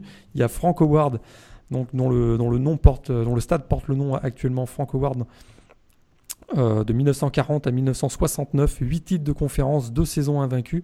Et puis là, on remonte euh, au début du XXe siècle, un certain John et eh oui, euh, donc coach de 1900 à 1903, 3 titres de conférence avec les, avec les Tigers de Clemson. Et puis bien sûr, hein, il a donné son nom au plus prestigieux des trophées, le Eisman Trophy c'est vrai qu'on n'a on pas l'impression que, que Clemson euh, est vraiment un des top programmes, mais c'est vrai qu'il y a quand même une empreinte historique qui est, euh, non négligeable, et même à, l'intérieur même du campus, hein, je veux dire, le rôle du football, euh, c'est vrai pour me pencher là-dessus, le fait de voir par exemple qu'un ancien coach de Clemson, le tout premier coach d'ailleurs de, du programme de football de Clemson, de voir que cette personne-là est devenue présidente de l'université, ça montre également que le programme de foot est important du côté de Clemson et que voilà, Clemson c'est pas seulement l'équipe qu'on euh, sait pendant des années et des années. Je sais que c'est une chose sur laquelle tu insistes beaucoup euh, sur ce fameux verbe, le, le Clemsoning, euh, qui a été pendant des années et des années le fait de,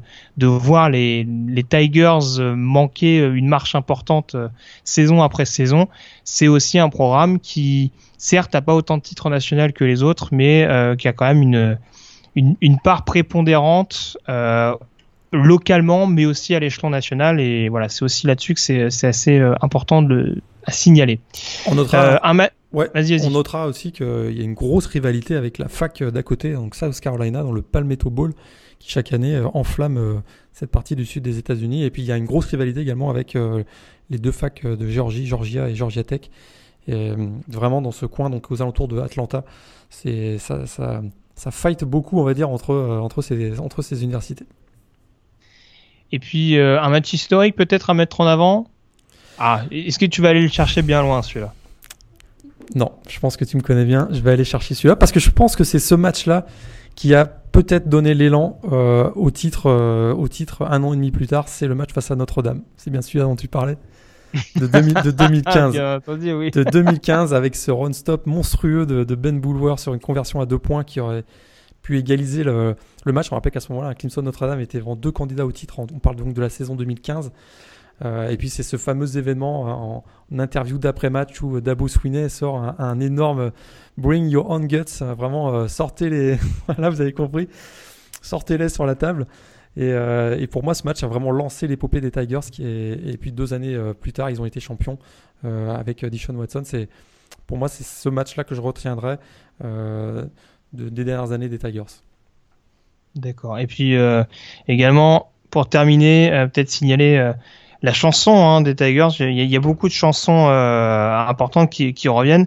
D'ailleurs, pour ceux euh, qui euh, ont, ont, Louis Finn, on dira, et qui ont revisionné la, la finale nationale entre Alabama et Clemson, c'est une chanson qu'on entend assez distinctement.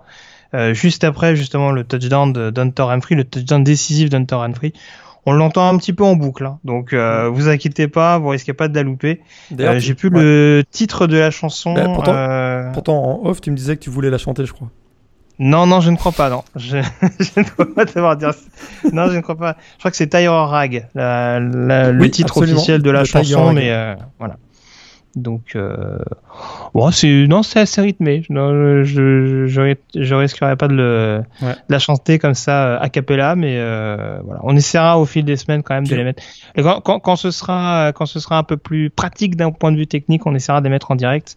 Euh, puisque pour être totalement transparent avec vous, c'est pas forcément évident pour Morgan et pour moi d'entendre les sons en même temps. Donc euh, voilà. Vas-y Morgan. Ça va changer. Tu l'as dit, Clemson, grosse tradition. Hein, le stade, on le sait, le Memorial Stadium est appelé le Death Valley. Pourquoi la Death Valley? Ben, Un coach euh, de l'équipe euh, Presbyterian College avait euh, surnommé ce stade Death Valley parce qu'à chaque fois qu'il se rendait là-bas, il prenait une, une, raclée tout simplement.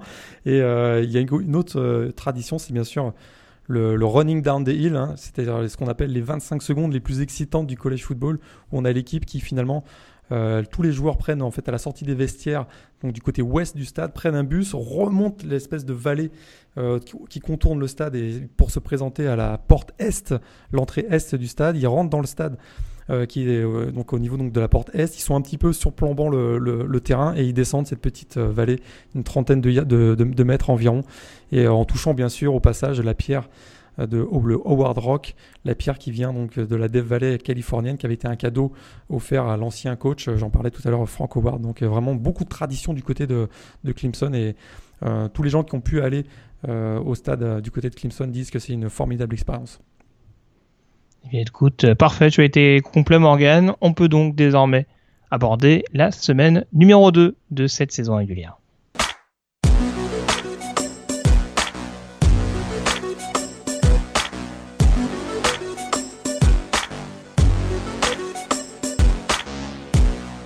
Avec un programme extrêmement euh, copieux, à l'instar de la première semaine, des gros gros chocs à venir et forcément Morgan, on s'intéressera tout particulièrement à ce duel du côté de Columbus dans la nuit de samedi à dimanche entre Ohio State et Oklahoma.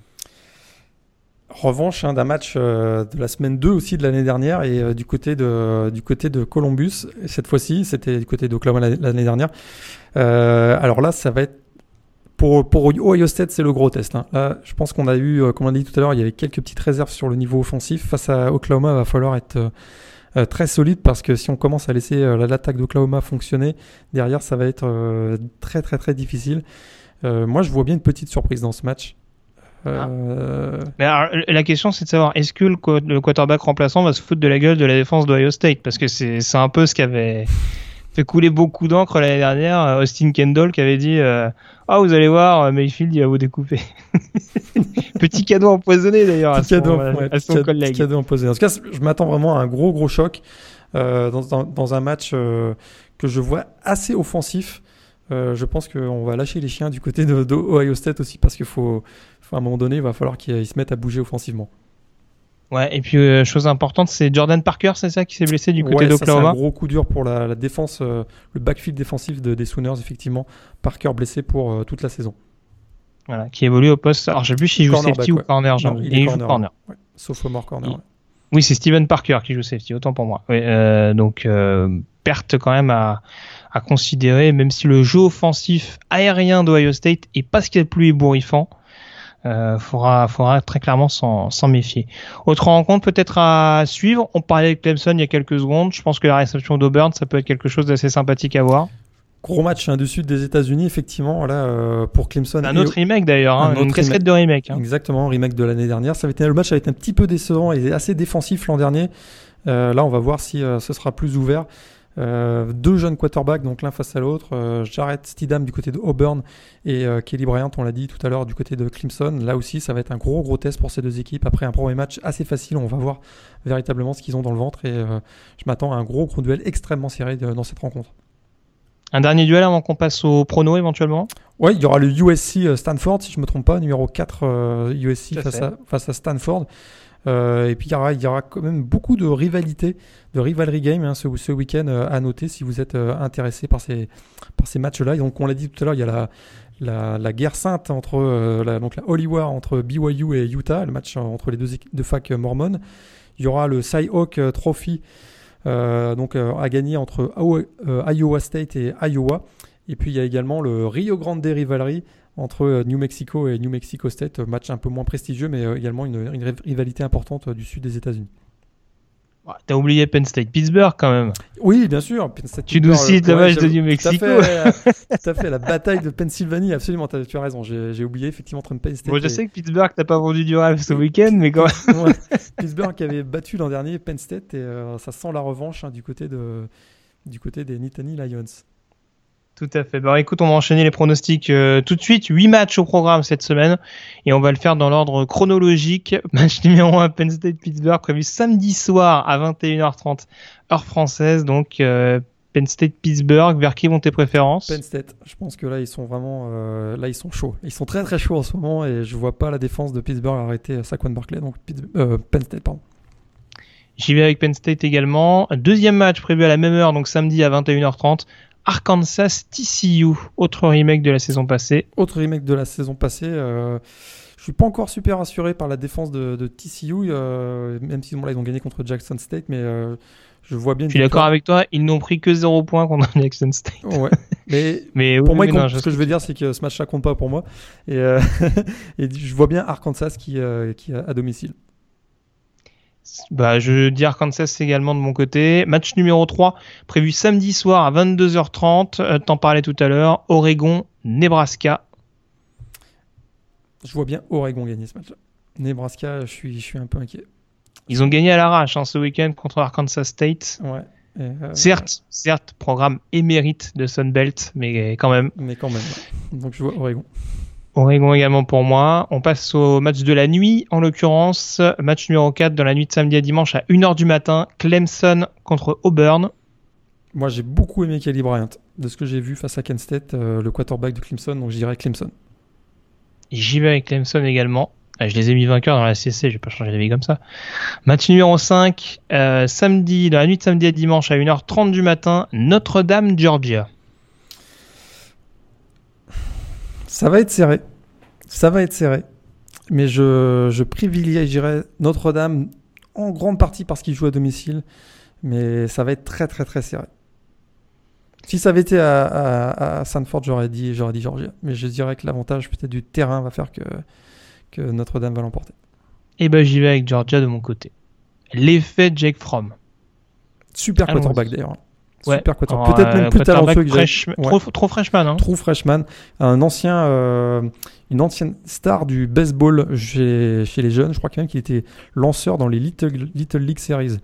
Qui, euh, ceux qui aiment le baseball savent que c'est vraiment le, le top niveau des jeunes. Et donc il débarque du côté de Georgia. Donc j'y vais avec une victoire des Bulldogs. Match euh, numéro 6, rencontre dont on parlait tout à l'heure, également samedi à 1h30 du matin, Ohio State, Oklahoma. Je l'ai dit, je vois une petite surprise avec la victoire d'Oklahoma. Eh bien, J'y vais avec Ohio State de mon côté. Match numéro 7 à 2h30 du matin, USC contre Stanford. Donc samedi, hein, 2h30, USC Stanford, duel intra-Pac 12. Je crois que Sam Darnold va, pas être, va être énervé dans ce match. il a fait un très mauvais match contre Western Michigan. Je crois qu'il va, être, euh, il va, il, il va nous sortir le gros gros match. Je vois USC gagner face à Stanford. Hmm. Moi, j'en parlais lors de la victoire de Stanford contre Rice. Alors, c'est que Rice en face, mais ce qui m'avait vraiment bluffé, c'est la profondeur défensive de Stanford. Quand on voit comment Western Michigan arrive à mettre en difficulté Sam Darnold, je me dis que si on arrive à contenir Ronald Jones, il y a quand même un backfield défensif euh, assez intéressant du côté des- du Cardinal. Bon, tu vas le dire. J'y vais avec Stanford. Allez, on y va. J'y vais avec Stanford sur ce match-là. Et puis dernier match, BYU Utah dans la nuit de samedi à dimanche à 4h15 du matin. Ah, BYU, c'est presque dimanche matin. hein. Ouais. Juste avant la messe. C'est ça. Ouais, BYU, c'est horrible. C'est horrible. Je peux... C'est Ut- Utah. Utah qui s'en est plutôt bien sorti. Je crois que je crois que t'étais un peu craintif pour Utah hein, sur le Ah ouais, match contre North Dakota et bon, ça, ils t'ont rassuré plus ou moins quand même. Oh, ouais, tout à fait. Ils sont même, même plus, que, plus que rassurés. Enfin, de toute façon, ils te rassureront plus que BYU, c'est ce que je veux dire. Non, la BYU, on était tellement inquiets face à Portland State et là face à LSU, c'était juste ignoble. Donc, euh, Utah. Ouais, bah écoute, euh, ouais, enfin, LSU, euh, ouais, Utah, euh, contrairement à LSU, a pas un gros jeu au sol. Ça devrait aller. Donc non, non, j'y vais avec une victoire des Utes également euh, sur le terrain de, de Brigham Young. Donc euh, voilà, en tout cas, sur ce qu'on pouvait dire sur ces pronostics, sur cette première upset, semaine ouais, également. Vas-y, vas-y. Ah oui, bien finir. sûr, Upset Alert, j'ai Upset oublié alert. Upset Alert. Upset alert. Howard qui va gagner contre Kent State. Et oui, Howard qui a gagné euh, ce week-end dé- déjà. Et, euh, À UNLV en Ouais, l'occurrence. à UNLV. Et là, je les vois bien battre Kent State. Howard qui est dirigé par Mike London. Alors, ceux qui se souviennent, c'est l'ancien. ouais. Euh, Il y a deux choses sur Howard qui sont intéressantes. C'est euh, donc Mike London, l'ancien coach de Richmond, passé ensuite par East Carolina. Ça n'avait pas été très bon du côté d'East Carolina, mais il, avec Richmond, il avait été champion euh, national, si je ne me trompe pas. Et qui est le quarterback de Howard? Un certain Calin Newton, le frère de Cam Newton. En fait, c'est frère d'eux, parce que Mike London, c'est aussi le frère de l'ancien head coach de Virginia, on est d'accord? Euh, non, non, c'est le coach de Virginia. J'ai dit, une bêtise avec East Carolina tout à l'heure. Excuse-moi. Ah oui, d'accord, oui, C'est- ça, ouais. Il était passé par Virginia, effectivement. Virginia et non pas East Carolina, je corrige. Donc il est passé par Richmond et, et- et Virginia. Donc je vois bien une petite surprise de Howard face à Kent State. Ah putain, on avait, on avait pas assez du, du grand frère Newton, maintenant on va se taper le petit, c'est génial. Tu m'as vendu du rêve là. Mais bon, bon en tout cas, euh, on retient ton upset alerte. Je pense que tous les fans de Kent State là sont, sont en pression. hein. Ceux qui nous Euh, écoutent, euh, S'il y a un fan de Kent State, euh, envoie-moi un message hein, parce que j'aimerais bien te connaître. hein. j'aimerais bien en voir au moins un dans ma vie. Un français en plus, je te raconte pas. Le mec français qui est fan de Kent State, ça va être quelque chose. Laissez tomber Ohio State, Ça doit être lié à une amourette, hein, je vois pas d'autre explication. hein. Mais bon, bon, en tout cas, je te remercie Morgan d'avoir été en ma compagnie. Et puis, euh, on se donne rendez-vous donc la semaine prochaine pour débriefer euh, la deuxième semaine de saison régulière. Le podcast qui a priori sera publié un peu plus tôt dans la semaine, puisque donc forcément avec les rencontres décalées cette semaine, on a dû euh, s'adapter en conséquence. Mais euh, on se retrouve donc la semaine prochaine. D'ici là, passez une excellente semaine avec d'excellentes rencontres au programme. Et on se dit à très vite, Morgan. Ciao. Ciao, bonne semaine à tous.